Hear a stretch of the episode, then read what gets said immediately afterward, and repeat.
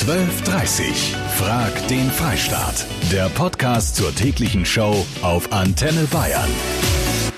Heute ist Tag der Nachbarn. Nachbarn sind ja eine kleine Welt für sich. Kann der totale Horror sein, kann aber auch absolut gigantisch sein, was Gemeinschaft im gemeinsamen Haus angeht.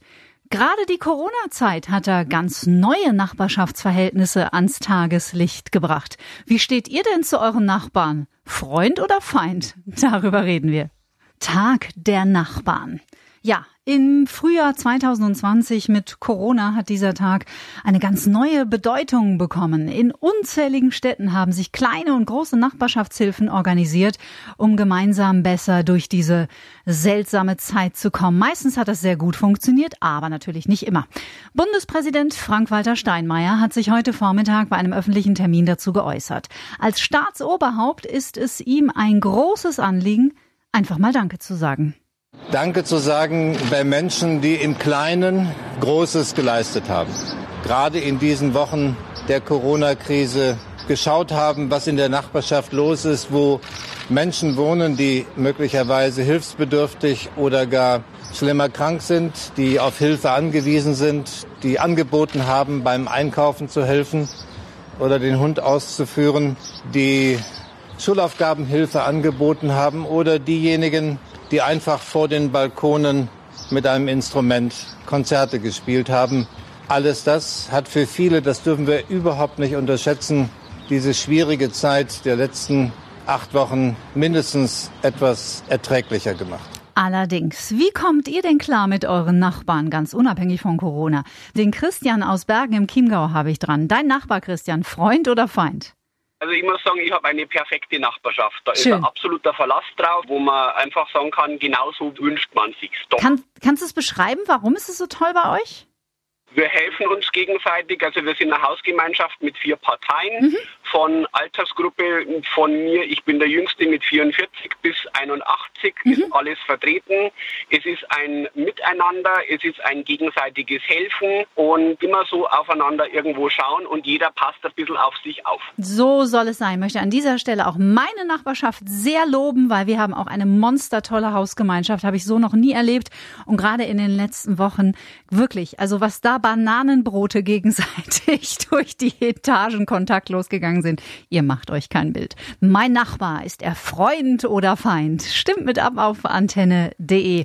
Ja, Nachbarschaftsliebe oder Streitigkeiten sind natürlich kein deutsches Phänomen. Auch unsere Reporter im Ausland können da ein Lied von singen. Claudia Wächter in Rom.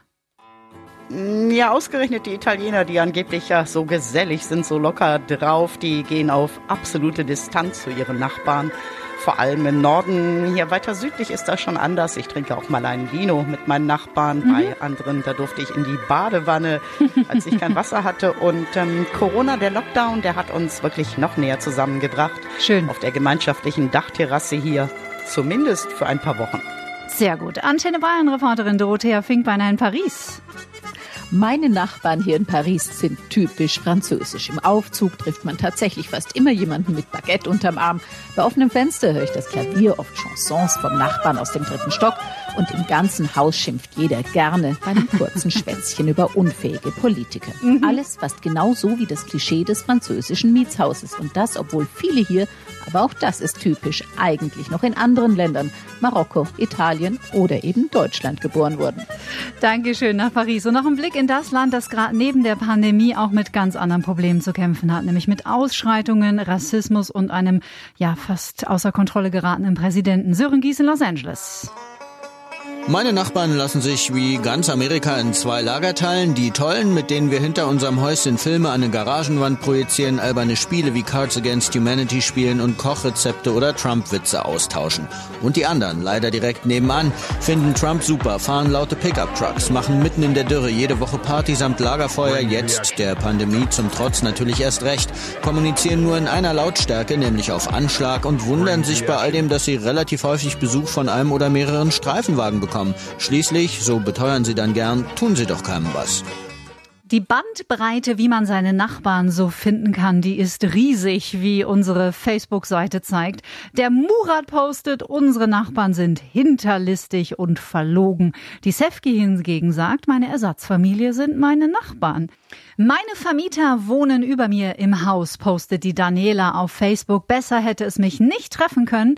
Mit den Nachbarn im Haus gleich nebenan hat sich ein wunderbares Verhältnis entwickelt. Man hilft sich gegenseitig und das, obwohl ich mitten in der Stadt wohne. Das hört man natürlich gerne am Tag der Nachbarn, aber es läuft nicht bei jedem so rund. Evelyn aus Aschaffenburg. Ich habe eine Nachbarin ober mir, mhm. die behauptet, angeblich hat äh, mein Mann sie mit einem Hammer bedroht. Oh Gott. Bei uns im Block wohnen 20 Familien und keiner hat was mitgekriegt. Also das ist halt meine schlimmste Nachbarin, was es gibt. Schlimmste Nachbarn überhaupt, postet die Tamara. Ich werde seit Jahren von ihnen gestalkt. Oh je. Auch die Vera hat eine Nachbarin, bei der das ganze Haus feiern würde, schreibt sie, wenn sie ausziehen würde. Eine Tyrannin. Boah, das stelle ich mir wirklich sehr, sehr schwierig vor. Also einen richtig schrecklichen Nachbarn hatte ich, glaube ich, noch nicht. Ich hatte mal einen sehr lauten Nachbarn und das war auch wirklich Stress, muss ich sagen. Also jeder, der mit seinen Nachbarn auf Kriegsfuß steht, der hat hiermit offiziell meine meine vollste Anerkennung und auch meine größte Empathie. Das ist wirklich eine sehr schwierige Situation. Zum Glück ist es aber auch bei ganz vielen ganz anders. Zum Beispiel bei der Silke in Unterhaching. Silke. Wir haben die aller, allerbesten Nachbarn der Welt. Yippie. Wir wohnen Zaun an Zaun. Die Kinder wachsen wie Geschwister auf. Die Nachbarn sind unsere besten Freunde. Die sind immer da für uns, umgekehrt auch. Mhm. Also besser kann man sich nicht wünschen. Und mit denen war jetzt die Corona-Zeit auch wirklich ohne die wäre es nicht erträglich gewesen, aber die waren wirklich auch unser Halt jetzt in der Corona-Zeit. Toll, das ist schön, das freut mich sehr. Und den Gerd habe ich noch dran aus Röttenbach in Mittelfranken. Wir sind vor einem Jahr nach Röttenbach gezogen Ja. und haben das goldene Los mit den Nachbarn getroffen. Komplett unsere gesamte Häuserreihe drumherum war sehr unterstützend, sehr hilfreich. Wenn es um Eier geht, um Mehl geht oder um Werkzeug geht, sind die stets parat. Also wir haben es sehr gut getroffen. Also es ist perfekt bei uns. Ich habe die Christa dran, die hat was auf dem Herzen. Christa. Ich möchte mich vor allen Dingen bei meiner Nachbarin Julia bedanken, die Tag und Nacht für mich da war. Darf ich Sie fragen, wie alt Sie sind, Christa? 70. 70. Und die Julia hat Ihnen gut zur Seite gestanden in den letzten Wochen? Was hat die Ja. Ihnen alles abgenommen? Ist mit mir einkaufen gegangen und alles. Ach, da muss ich gleich mitweinen, Christa. Das ist toll, ne? Wenn Menschen so für einen da sind und einem so helfen und so unterstützen. Das sind die schönen Seiten von Corona, finde ich, dass man Ja. das erlebt. Sie ist immer für mich da. Und auch eine andere Nachbarin, die ist Krankenschwester, Helga, auf der Intensivstation in Vogtareuth. Und sie hat mir sogar eine Maske genäht. Schön.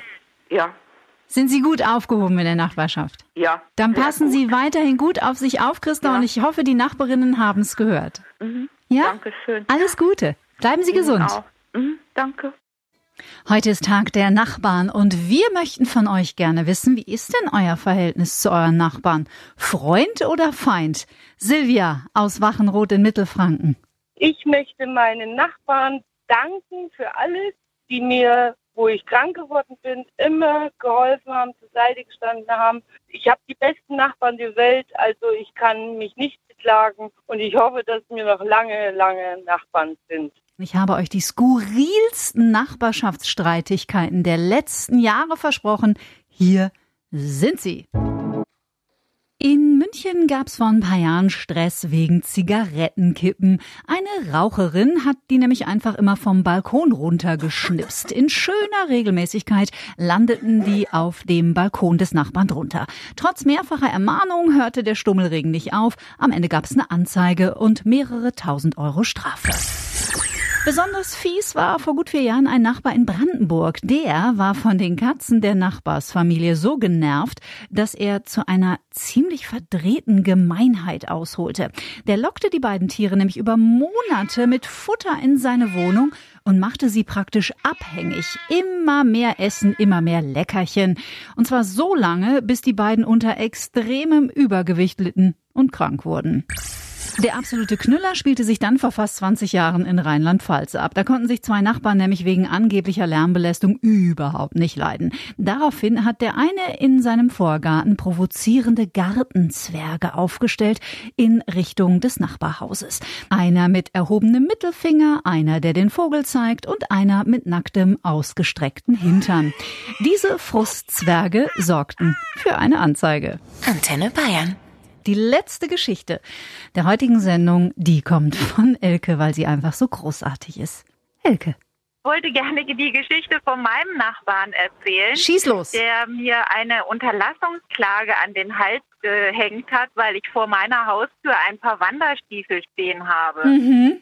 Und, äh, und in dieser Unterlassungsklage fordert er jetzt äh, seine Anwaltskosten von 340 Euro und pro äh, weiterem Paar Schuhe vor der Haustür muss, äh, soll ich 500 Euro an ihn zahlen.